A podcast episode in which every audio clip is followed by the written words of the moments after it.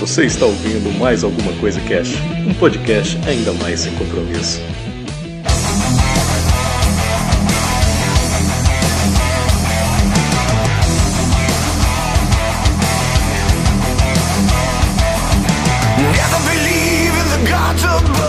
Olá, senhoras e senhores, aqui é o Febrini e hoje vamos falar mais alguma coisa sobre vampiros. Olha aí. Para quem não está familiarizado com mais alguma coisa que é esse aqui, o Mais ACC, era um programa antigo que a gente tinha que ia ao ar no meio da semana aí, durante a semana, entre um programa e outro. Então, infelizmente, ele acabou. A gente pode voltar no futuro aí, se tiver bastante ajuda no padrinho, a gente conversa sobre isso depois. Mas aqui, como é o mês especial do lançamento do meu livro, O Poder da Flor, já tá com o link aí, você já pode entrar lá, já pode comprar, já pode ler. É, ele vai ter aqui, a gente vai ter quatro programas mais ACC especiais também, entre os programas normais, né? O Mais ACC, ele sempre vem complementando o programa principal. Lá no programa principal, por exemplo, a gente não falou muito das fraquezas dos vampiros. E é exatamente isso que a gente vai abordar aqui.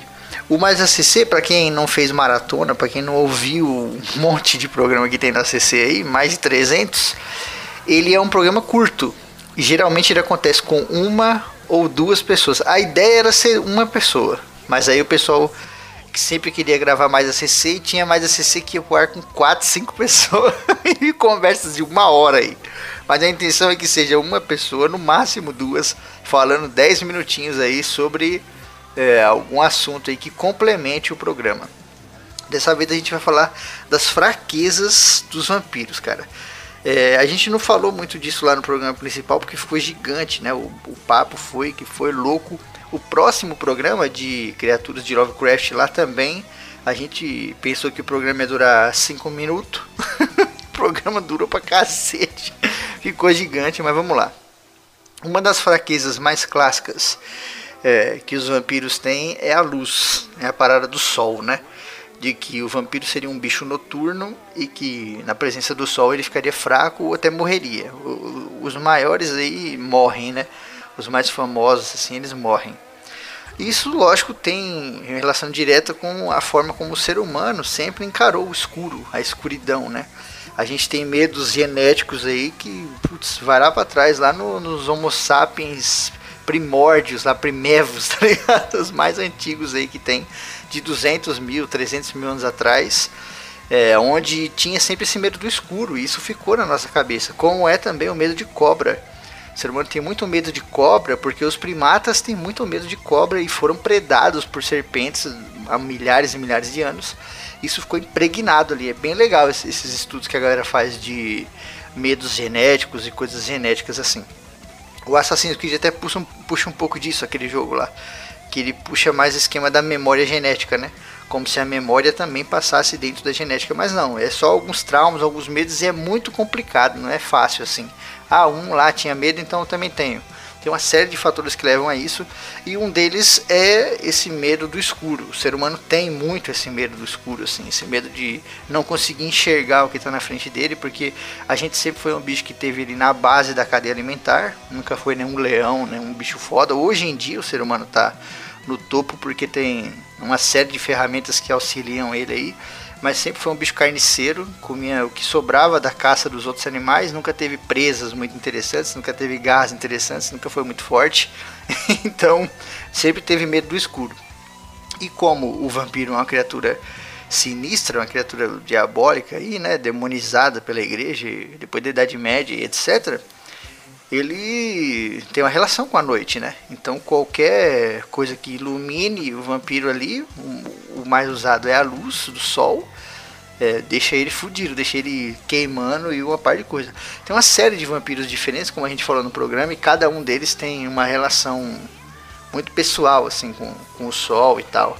Tem alguns vampiros até que não tem muito, não ligam muito aqueles vampiros do Blade mesmo, tanto do filme quanto da HQ. Tem alguns que conseguem passar protetor solar fazer uma camada de protetor solar e sai, assim, bizarro.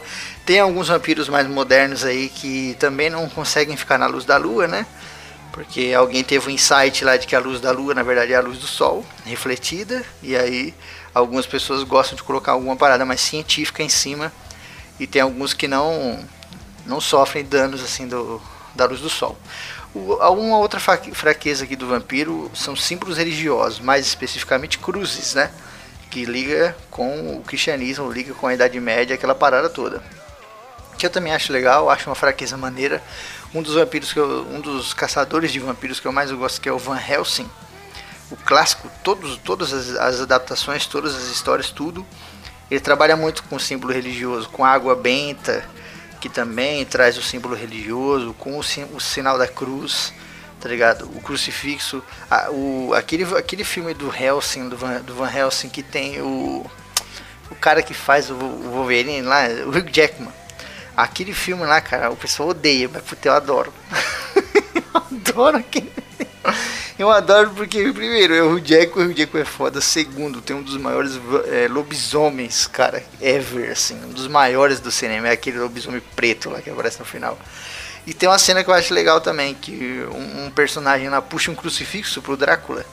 E o Drácula segura no bagulho e apesar dele ser o Drácula, ele queima a mão dele, ele dá um grito foda, só que ele derrete a porra do crucifixo. E o crucifixo perde a forma dele, característica, né, original, e para de ter poder. E eu acho isso tão foda, cara. Esse artefato que é uma espécie de artefato místico, que tem um poder ali, mas se você altera a forma dele, ele deixa de ter poder. Isso é muito foda. Eu li um livro muito antigo chamado Elantris, é do Brandon Sanderson. E lá ele utiliza uma parada com a Terra. Existe um desenho na Terra que gera um certo tipo de poder pro lugar lá, um poder balsâmico assim, um poder curativo.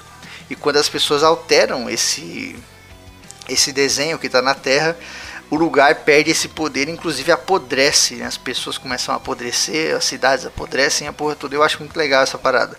Um negócio que tem uma forma mágica, uma forma mística, mas quando é alterada essa parada, ele perde aquele poder, né? É muito maneiro. Outra fraqueza clássica do vampiro é a estaca e também tem a questão da madeira, mas aí a madeira e a estaca, a madeira, a estaca e a prata, elas andam lado a lado. Porque o vampiro tem em algumas culturas esse negócio da prata, em outras tem esse negócio da estaca, e aí acaba entrando na madeira, principalmente o carvalho, porque as estacas eram feitas de madeira.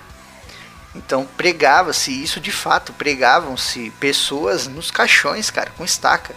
O nego pregava no pescoço e nos punhos assim. Prendiam lá principalmente na Grécia antiga, com os vricolacas lá, e também na Idade Média, pessoas que eram acusadas, de bruxaria, de vampirismo, coisa do gênero, nego pregava com estaca assim, porque tipo, se o cara acordar, ele não consegue voltar. E aí acreditava-se que se o cara saísse dali, você tinha que dar uma estaca ali, no, um golpe de estaca no coração dele. A prata vem também por ser um metal considerado puro. É um metal considerado puro e tal, aquela coisa.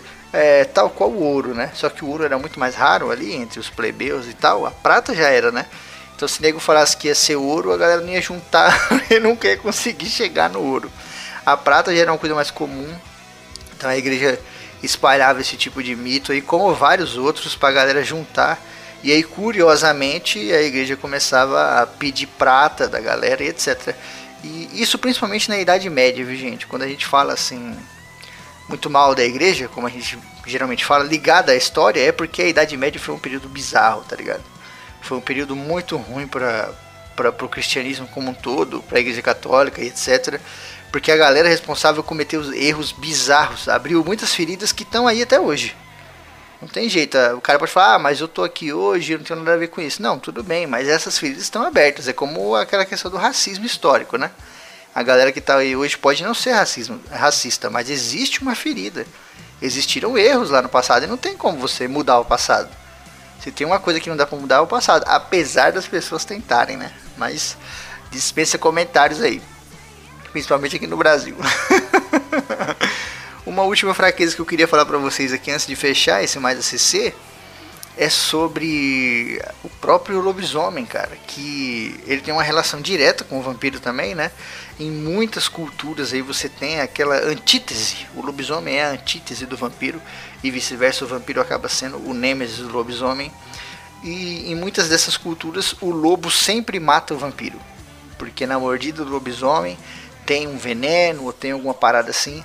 Lá no, no, no filme do Van Helsing com o, o Hugh Jackman é desse jeito. Tem vários outros filmes que apontam isso. Tem jogos de RPG que mostram isso. Tem jogos de videogame que colocam essa, essa dualidade também. É bem legal. E eu acho maneiro essa fraqueza, tá ligado? Eu acho maneiro. Porque são duas criaturas bem comuns, assim, de folclore, de mitologia, caramba. E puta, cara, nada mais louco do que você ver um vampiro lutando com um lobisomem. Principalmente, tirando aquele filme horrível do Anjos da Noite. Deve ter gente aí que gosta, mas eu acho horroroso.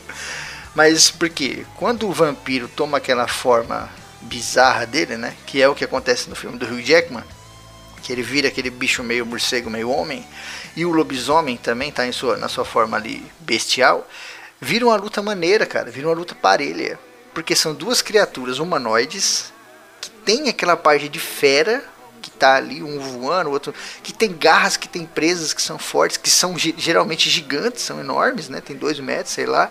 Então acho muito legal esse embate dessas duas criaturas. E isso é mais uma fraqueza do vampiro. Além do alho. Quase que eu passo aqui batido sem falar do alho. E muitas outras, tem um milhão aí, né, cara? Até sal a gente falou lá no programa. Mas o alho também foi uma invenção aí da, da igreja, né? De que se você pendurasse alho lá na sua casa, afastava os maus espíritos. O vampiro acabou entrando junto com mau espírito, demônio, a porra toda.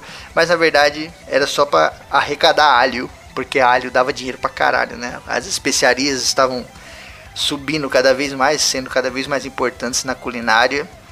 E o alho é uma das especiarias mais antigas e mais usadas e mais vendidas também ali na Idade Média. A igreja tinha silos e silos e silos e precisava colocar alho ali.